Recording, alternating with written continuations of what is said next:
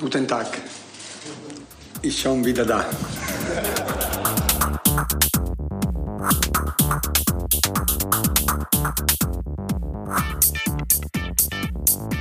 90 Minuten Hardcore. Echte Gefühle.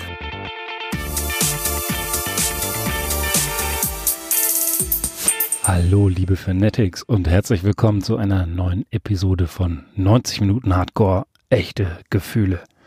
Dem Fußball-Podcast, der seinen Namen durch den wunderbaren Film Bang Boom Bang bekommen hat. Ich habe es schon ein paar Mal erzählt, die Szene in der Videothek mit gleichnamigem oder gar nicht gleichnamigem, aber so angekündigten Pornostreifen, 19 Minuten Hardcore, echte Gefühle eingelocht. Und auch hier geht es ums Einlochen allerdings in das Netz und nicht andere Dinge. Ja, ich sitze wieder in meinem Benanza-Bus, diesmal alleine ohne Gäste, denn wir sind gerade aus einem sehr schönen Familienurlaub in Polen zurückgekommen und vielleicht als kleinen Exkurs mal eine ultimative Lobhudelei auf Polen, denn vielleicht ist das auch nicht das primäre Urlaubsziel von äh, den meisten von uns, aber ich muss sagen, Polen ist wirklich richtig schön. Hier und da muss man ein zweites Mal hinblicken, um diese Schönheit zu erkennen. Aber Land und Leute, da möchte ich die Leute ausdrücklich mit einnehmen, sind unglaublich preisenswert, erlebenswert und äh, wirklich sehr charmant. Sie haben sehr viele schöne Sachen zu bieten, sehr viele natürlich kulinarische Hochgenüsse, tolles Essen, äh, nicht gerade was für die Figur, aber super lecker. Und ganz nebenbei Bier, passt gut zum Fußball und auch diesen selbst, also Fußball. Und wie immer versuche ich, wenn ich im Urlaub irgendwo bin, auch das örtliche Fußballstadion aufzusuchen. Und das habe ich auch hier getan. Ich war in der Gegend rund um Posen und deshalb habe ich mir meinen Sohn eingepackt und bin zu dem KKS Lech Poznan gefahren und habe mir dort ein Spiel angeguckt in der polnischen Extraklasse. Wer das näher verfolgen möchte, was wir da erlebt haben, da haben wir auch einen kleinen Artikel auf binanza.de geschrieben. Da könnt ihr das gerne mal euch anschauen. Aber diese, diese Fahrt nach Posen zum Lech Poznan mit der tollen Posen äh, oder Poznan Eisenbahn, die da vor der Tür steht, eine alte Dampflokomotive als Maskottchen, hat mich auf die Idee gebracht, dass wir vielleicht mal eine Folge zum Thema Groundhopping machen könnten. Natürlich bin ich jetzt kein Groundhopper, nur weil ich in jedem Urlaub, fast jeden Urlaub, irgendwo ins Stadion gehe und auch schon viele Stadien auf diese Art und Weise gesehen habe, aber zumindest der Gedanke ist ja vielleicht derselbe. Also, das Thema Groundhopping ist vielleicht manchen gar nicht so ein Begriff. Ich habe da mal mich im Vorfeld ein bisschen umgehört und nicht jeder konnte was damit anfangen. Deswegen habe ich mich da auch ein bisschen schlau gemacht, abgesehen davon, dass ich mich da schon lange mit beschäftige und mal so gelesen, wo das eigentlich herkommt. Äh, darüber möchte ich heute ein bisschen erzählen und natürlich auch berichten von einer Groundhopping-Tour, wenn man es so denn bezeichnen darf, aber zumindest einem Stadionbesuch in Japan, wo ich vor einigen Monaten beruflich war. Da habe ich viele O-Töne eingesammelt und heute möchte ich versuchen, diese O-Töne mal in einer guten Reihenfolge euch zu präsentieren, ein bisschen zu moderieren und euch mitzunehmen, um die Faszination Groundhopping oder zumindest die Faszination Stadionbesuch im Ausland ein bisschen lebendig werden zu lassen. Das ist das Ziel.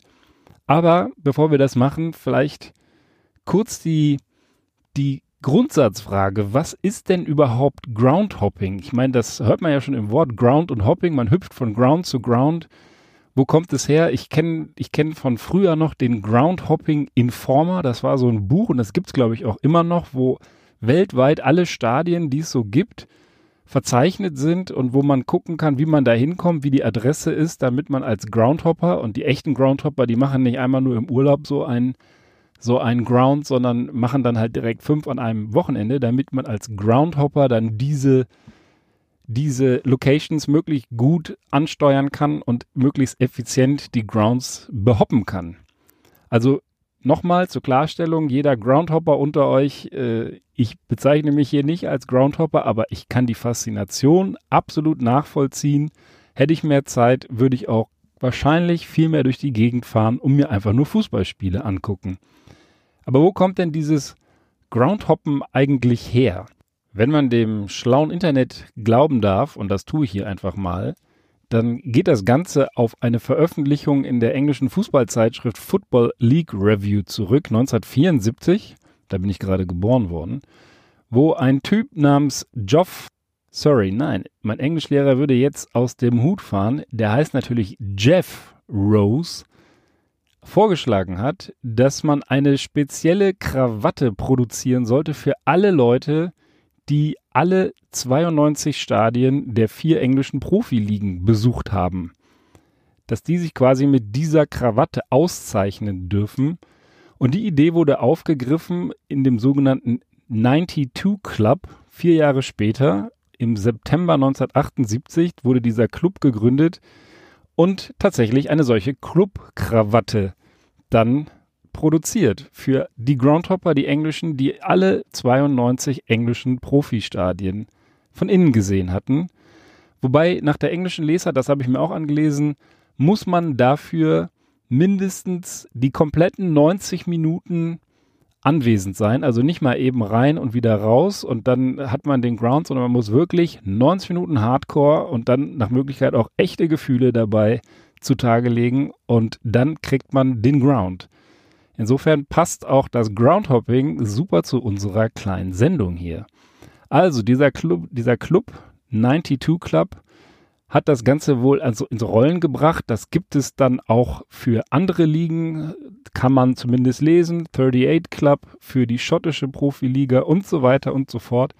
Und es sind auch einige Groundhopper aus Deutschland recht bekannt geworden. Einer ganz besonders, Carlo Farsang. Ich würde am liebsten mit dem Carlo hier auch mal sprechen, aber habe keine Ahnung, wie ich an ihn rankomme. Carlo, solltest du das hören, bitte melde dich. Ich habe einen tollen Artikel von vor vielen Jahren in meiner Lieblingszeitschrift Elf Freunde über dich gelesen und das scheint wirklich ein richtig verrückter Hund zu sein, der auch einen Bus hat, mit dem er durch die Gegend fährt, manchmal auch mit Frau und Kind und Grounds ohne Ende reist. Äh, laut dieses Berichts sind es schon unzählige Stadien in über 100 Ländern.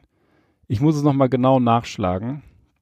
Aber der hat, der hat richtig was gesehen. Und da gibt es mit Sicherheit auch viele andere interessante Typen oder auch Frauen unterwegs, die genau diese Groundhopping-Leidenschaft gepackt hat. Und vielleicht sprechen wir ganz kurz darüber, was das eigentlich ist. Also, was macht diese Faszination aus, in fremde Stadien zu gehen mit fremden Clubs, deren Namen man wahrscheinlich noch nie vorher gehört hatte und sich dann dort ja ein Fußballspiel anzugucken, was für einen vielleicht so rein emotional erstmal gar keine Bedeutung hat. Ich kann das jetzt nur natürlich von mir sagen, warum bringe ich wertvolle Urlaubszeit immer wieder dafür drauf, um in Fußballstadien zu gehen. Und jetzt in meinem letzten Urlaub war es tatsächlich einige Zeit, die mich allein das Buchen dieser Tickets gekostet hat.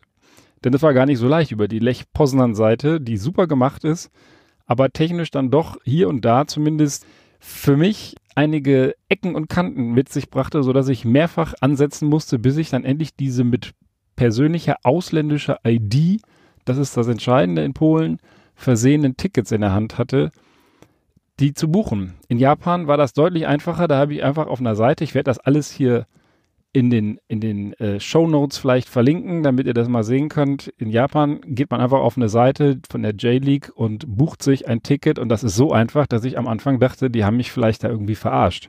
Aber das passte. Man nimmt dann den Ausdruck, geht zum Stadion, holt die Karten ab vor dem Spiel und geht einfach rein. Aber dazu kommen wir später. Da bringe ich euch, wie gesagt, das Ganze nach Möglichkeit ein bisschen hautnah rüber. Groundhopping.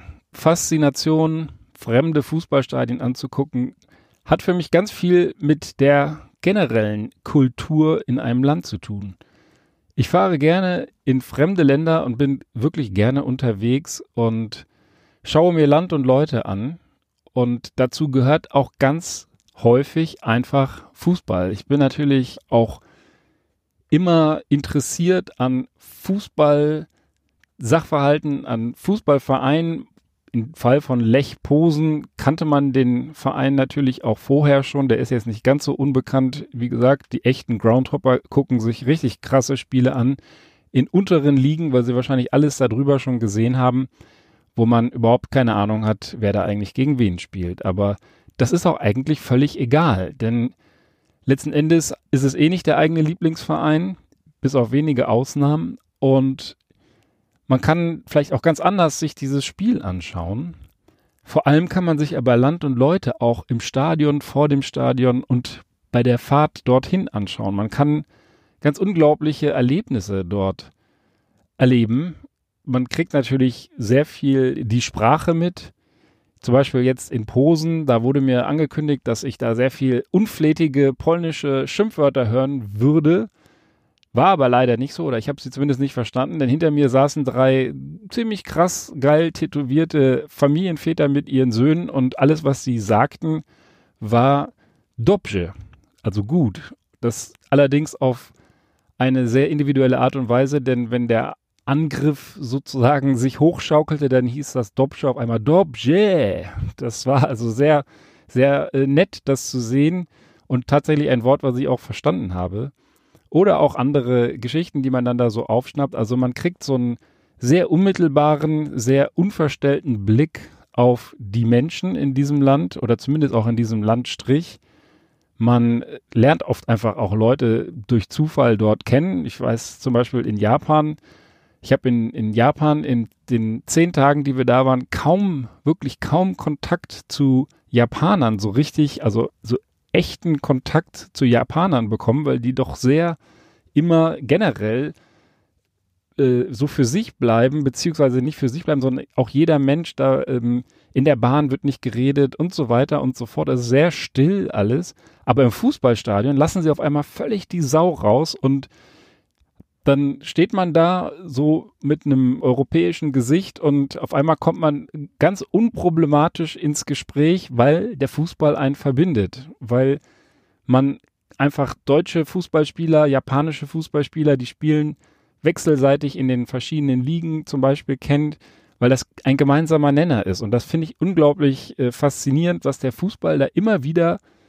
länderübergreifend, kontinentübergreifend für eine ja, für eine Leistung bringt und eine äh, Kommunikation ermöglicht, die an anderer Stelle nicht so einfach möglich ist. Und deswegen will ich am liebsten immer vor Ort gehen, weil ich dieses, diesen O-Ton im Endeffekt, ich kann mir ein Fußballspiel im Fernsehen angucken, aber wenn ich dort im Stadion sitze, dann kriege ich den O-Ton mit, dann kriege ich die Stimmung mit.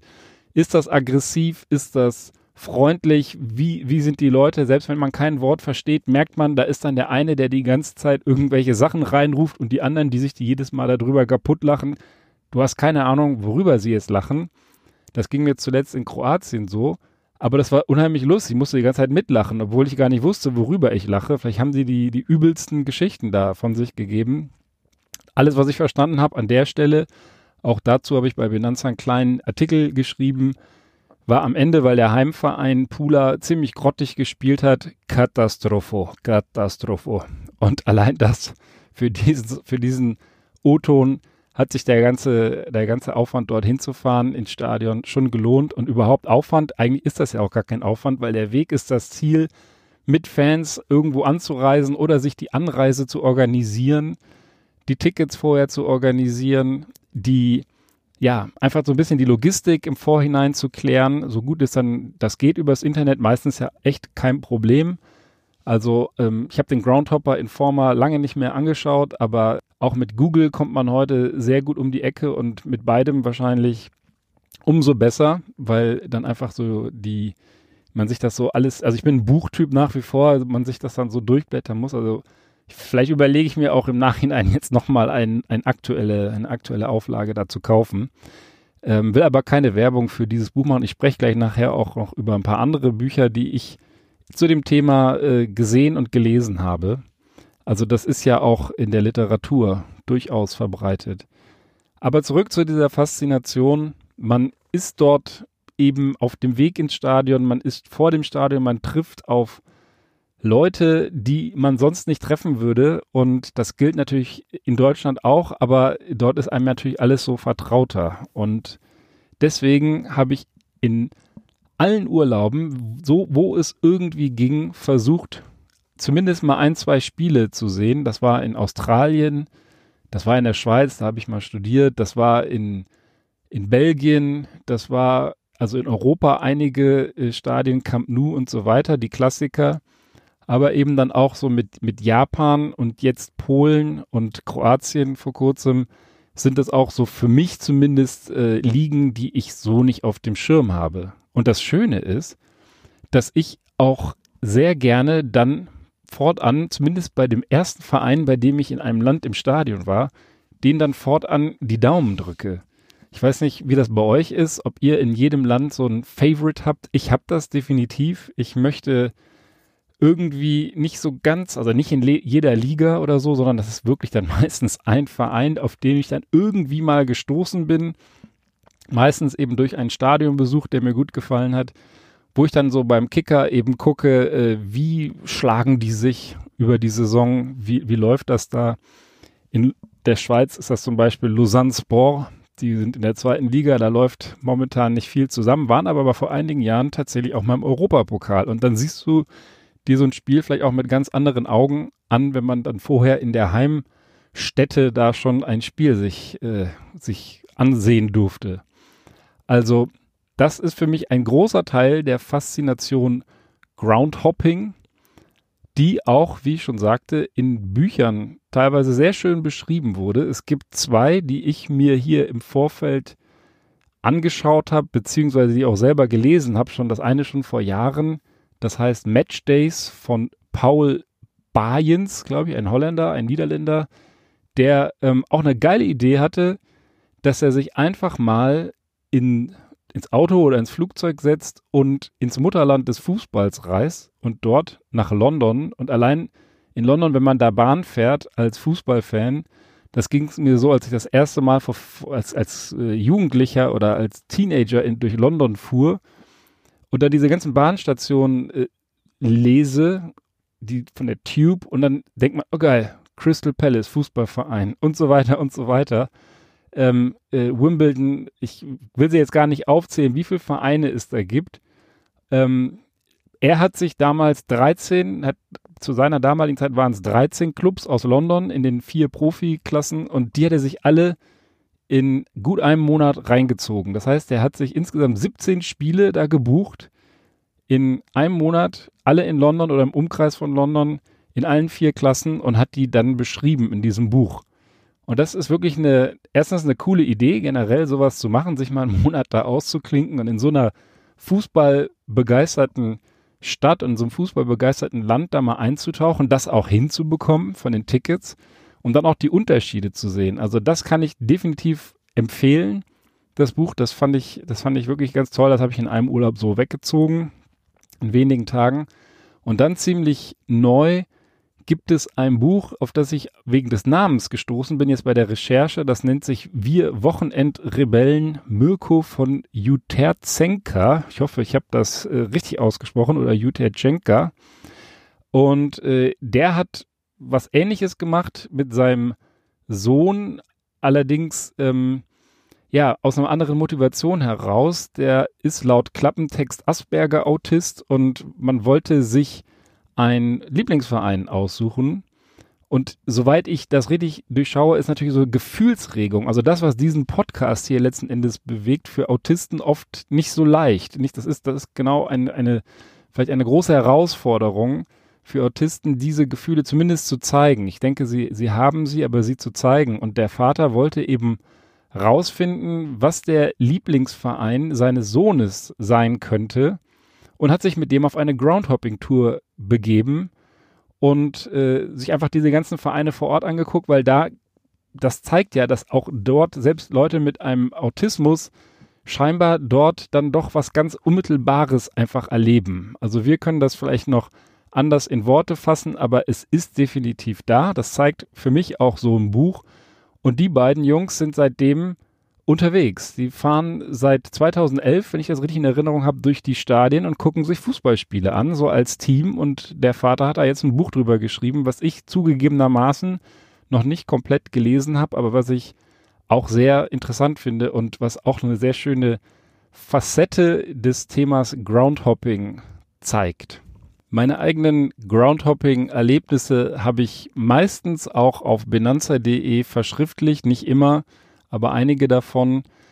Ähm, ganz besonders interessant war für mich der Sommer 2003. Da habe ich sowas ähnliches gemacht wie Paul Bayens, der ja in London sich die ganzen Clubs angeguckt hat. Das habe ich in Wien gemacht. Da habe ich dort ein, eine Station in meiner Ausbildung gemacht und äh, habe mir gedacht, Mensch, toll, Jetzt ziehe ich mir hier mal in einer Woche, das war, ich war zwar länger da, aber es war der letzte Spieltag, die drei Wiener Vereine rein. Rapid Wien, Austria Wien und den Wiener Sportclub mit der berühmten Friedhofstribüne. Diesen Club fand ich persönlich am coolsten, den Besuch dort. Bei der Austria war das Besondere, dass damals Christoph Daum, der mir irgendwie in diesem Leben immer wieder unterkommt, sei es jetzt im beruflichen Umfeld oder eben im fußballerischen Umfeld, Damals war Christoph Daum dort Trainer und ist auch Meister geworden. Und da hat mich ziemlich fasziniert, eher im Negativen, dass das das letzte Spiel war, an dem sie die Meisterschale bekommen.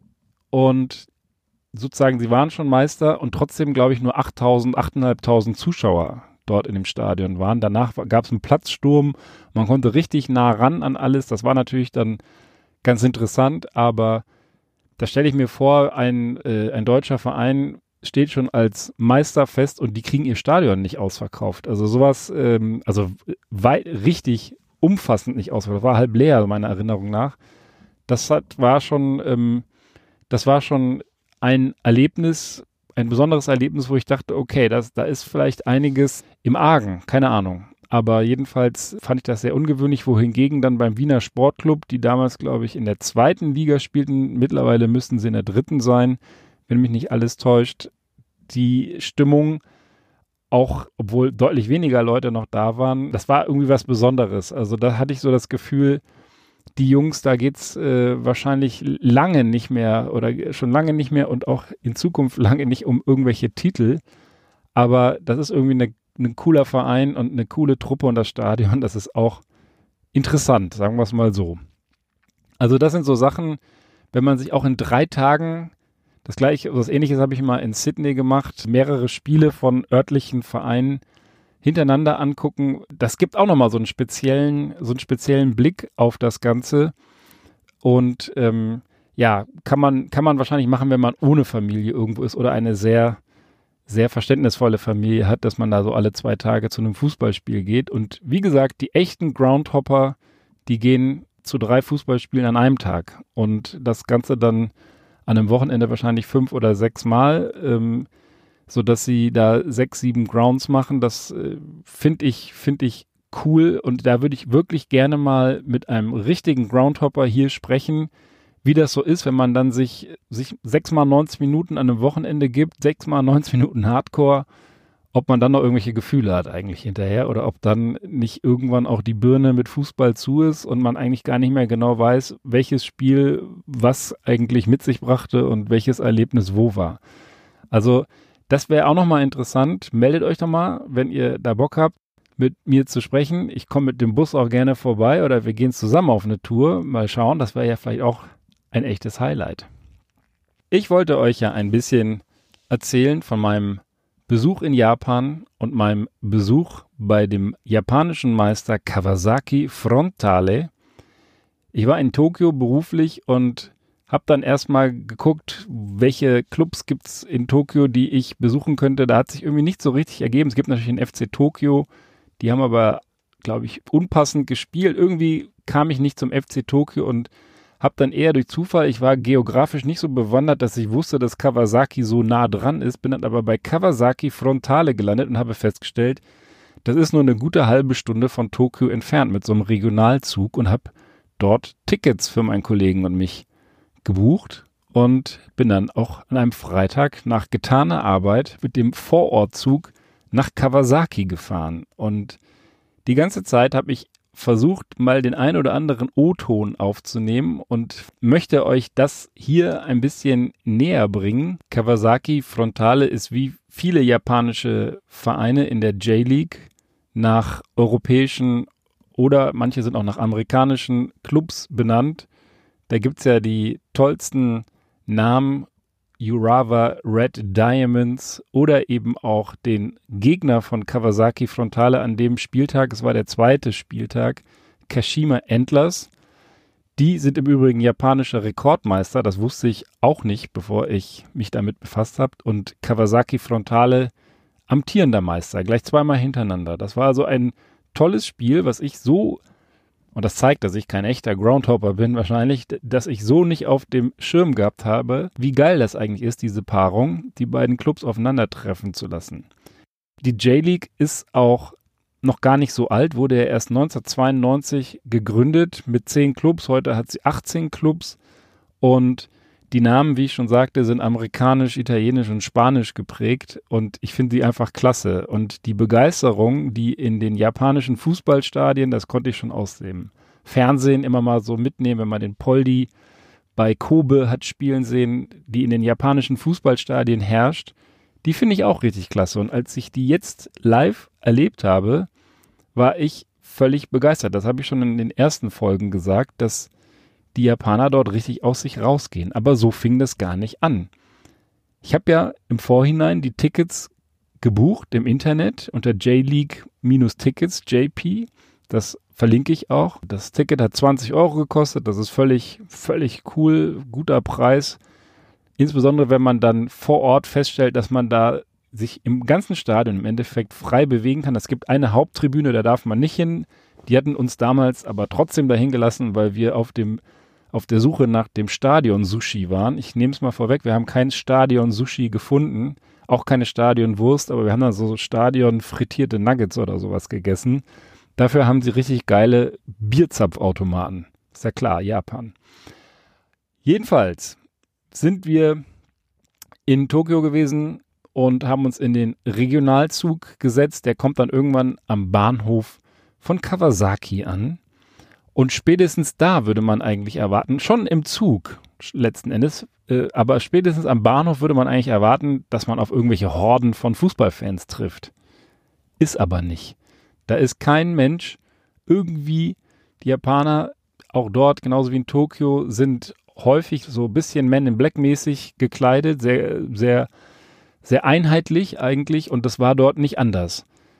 Und dann sind wir in den Bus eingestiegen, der zum Stadion fährt. Und da gibt es gleich den ersten O-Ton für euch. Den spiele ich gleich ein. Und ihr werdet feststellen, von Fußballstimmung keine Spur, Fehlanzeige. Sowieso reden die Menschen nicht so viel in öffentlichen Verkehrsmitteln. Das gilt als unhöflich. Finde ich ja auch irgendwie ganz, ganz sympathisch. Aber es gab auch kein Gesang, kein Lass die Bahn oder den Bus hüpfen. Alles, was man hört, sind Lautsprecheransagen. Und ihr werdet hören, Fußball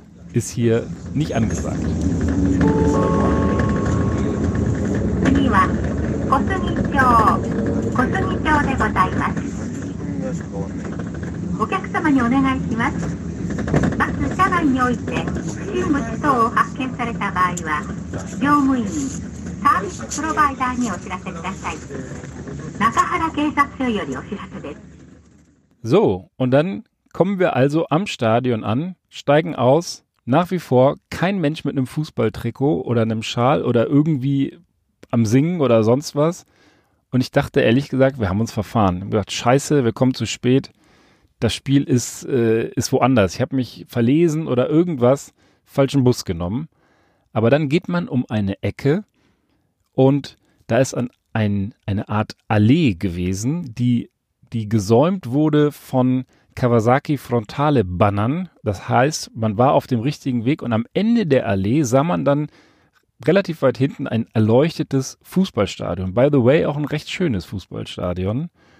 Und dann haben wir uns aber auf dem Weg dahin gemacht, sind da hingelaufen und je näher man dann kam, desto lauter schwoll so ein Geräuschpegel an. Ein, ein, äh, ein buntes Treiben. Es hatte was von Jahrmarktstimmung.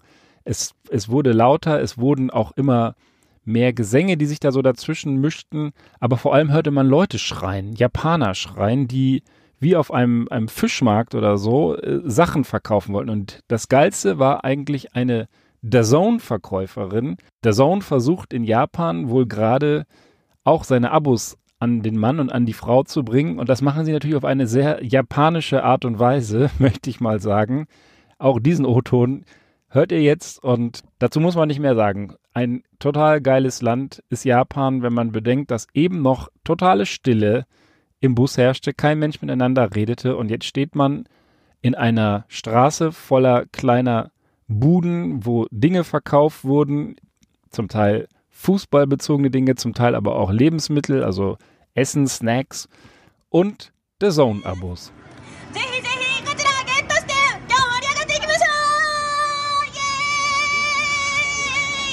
Ja, Kawasaki ist eine tolle Mannschaft.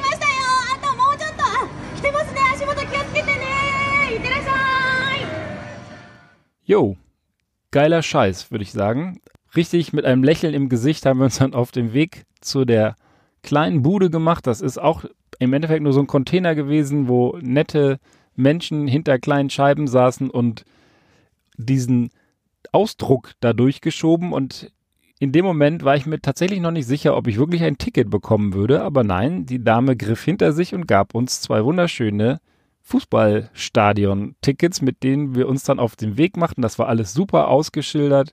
An jeder Ecke, wie in Japan sowieso sehr häufig, standen freundliche Ordner, alles ist organisiert.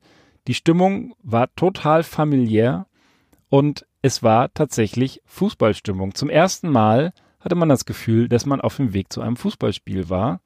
Wir konnten reingehen, alle lächelten und wiesen uns freundlich den Weg und man stellte fest, es war tatsächlich ein Familienfest. Im Stadion herrscht freie Platzwahl, hatte ich schon gesagt, außer auf der Haupttribüne konnte man sich überall hinsetzen und vermutlich war das auch der Grund, weshalb es so ruhig war im Bus, denn alle waren schon da drin. Die saßen schon auf den Rängen, picknickten, hatten Decken, so wie, England versus Deutschland an dem Pool. Mit Handtüchern hatten sie die, die Plätze abgesteckt und sich reserviert. Und sie picknickten wirklich auf den Rängen mit ihren Kindern, mit ihren Freunden, mit, mit großen Familien oder zumindest großen Freundeskreisen und Leute in Schuluniform, alle mit einem hellblauen Trikot drüber. Also da waren sie dann auch die Trikots. Wahrscheinlich zieht man die erst im Stadion an. Gilt, vielleicht gilt es als unhöflich, damit durch die Gegend zu rennen. Das weiß ich schlicht nicht. Aber im Stadion hat man fast niemanden ohne Trikot gesehen. Und zwar ein, nämlich Fans von der Heimmannschaft wie auch von der gegnerischen Mannschaft. Das heißt, der Anblick im Stadion ist einfach geil, wenn man sieht, drei Viertel des Stadions sind knalle hellblau und der Gästebereich ist komplett rot. Das sind die Farben von den Kashima Antlers. Ganz rot und ja, so dann auch auf dem Platz. Also da ist schon mal klar, wer, wer für wen hält und äh, alles sehr einheitlich. Was aber auch auffällt, ist, dass die Gesänge und der Geräuschpegel auch organisiert ist in irgendeiner Form. Vor jedem Block steht ein japanischer Capo, will ich ihn mal nennen, manchmal auch mehrere, die vorsingen, die im Endeffekt ihren, ihrem Block Lieder vorsingen. Da sind sie aber blockübergreifend organisiert. Was bedeutet, dass dann mal eben so ein halbes Stadion dasselbe Lied singt. Und das ist schon ziemlich geil. Da habe ich euch auch einige O-Töne von mitgebracht. Vielleicht als kleinen, als kleinen Schmankerl jetzt mal ein vorneweg. Und nachher gibt es dann noch die volle Dröhnung zum Abschluss.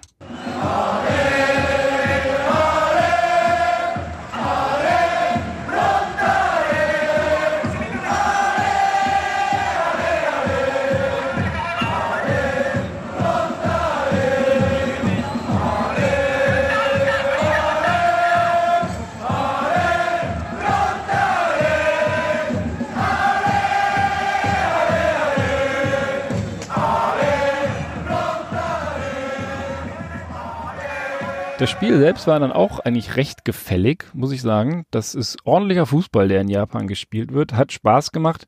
Wobei ich so fasziniert von den Fangesängen und von dem Treiben auf den Rängen war, dass ich äh, wahrscheinlich nur 20 Prozent mitbekommen habe. Was ich allerdings mitbekommen habe, ist das 1-0 für Kawasaki, denn da habe ich zufälligerweise auch gerade da ein bisschen so rumgefilmt.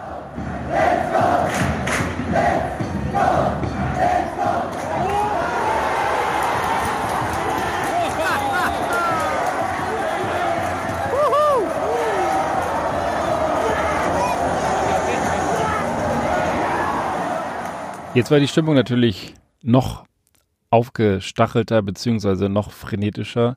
Wie gesagt, man muss sich immer wieder vor Augen führen, dass die Japaner, auch wenn es überall laut ist, aber in der Öffentlichkeit die Japaner nicht sehr viel reden, beziehungsweise auch gerade nicht laut reden. Das gilt schlicht als unhöflich und ich habe mich immer gefragt, wie die das aushalten. Wenn man bei uns in eine Straßenbahn geht, dann brüllen da 20.000 Leute durcheinander und jeder, jeder ja, krakeelt in sein Handy, wie er nur will. In Japan gilt das als unhöflich und dementsprechend leise ist das da auch. Beziehungsweise leise kann man auch nicht sagen, weil die ganze Zeit irgendwelche Computerstimmen und Lautsprecheransagen einen dann doch voll dröhnen, aber eben keine Menschen.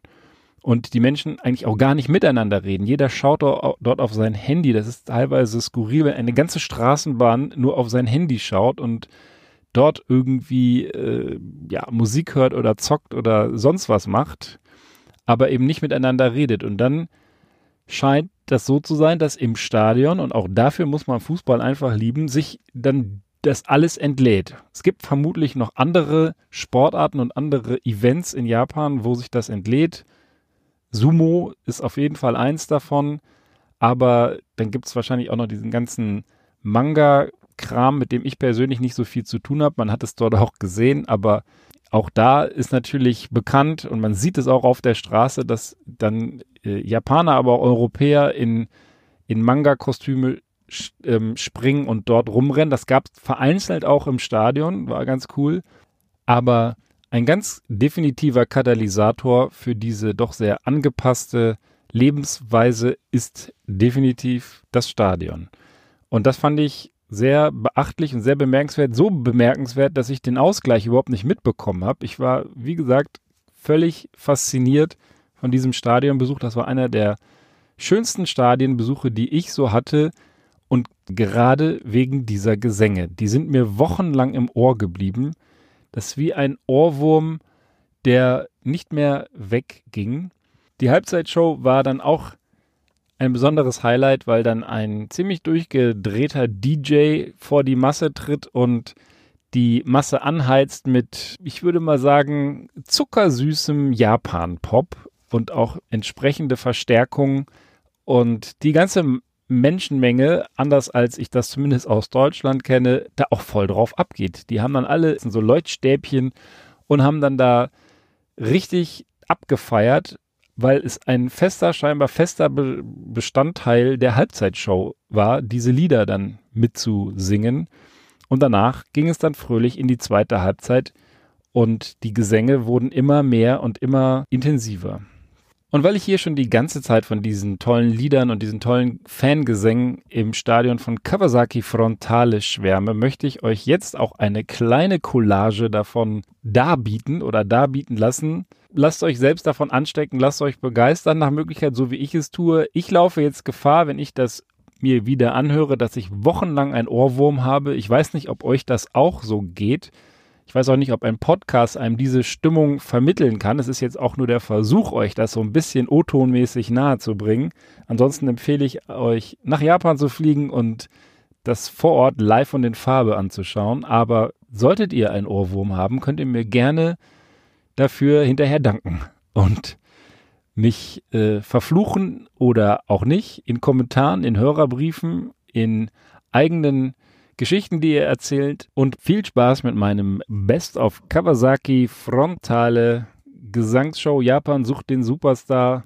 Ich bin gleich nochmal da und tun.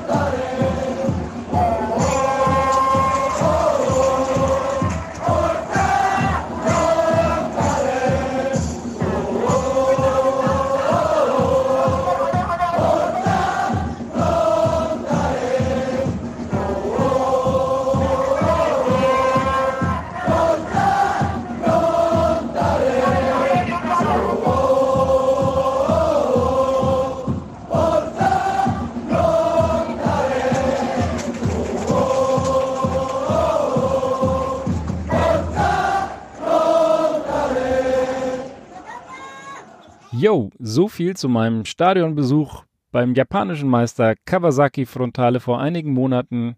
Momentan stehen die Kawasaki Frontalos auf dem dritten Platz, glaube ich. Ich hoffe, ihr hattet mit den O-Tönen genauso viel Spaß wie ich live vor Ort und auch jetzt nochmal beim abermaligen Hören.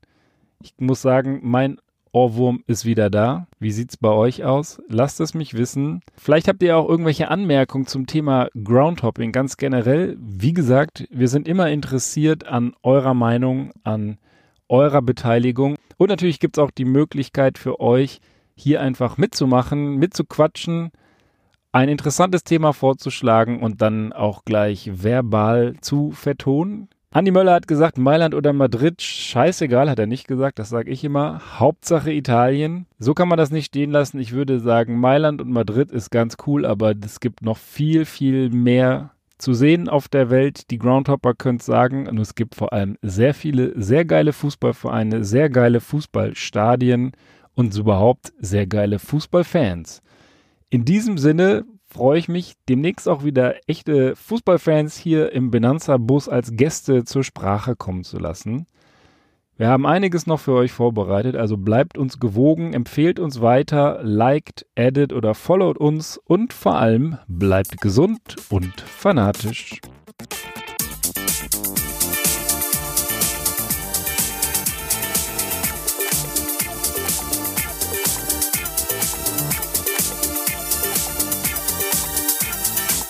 Ich habe fertig. fertig.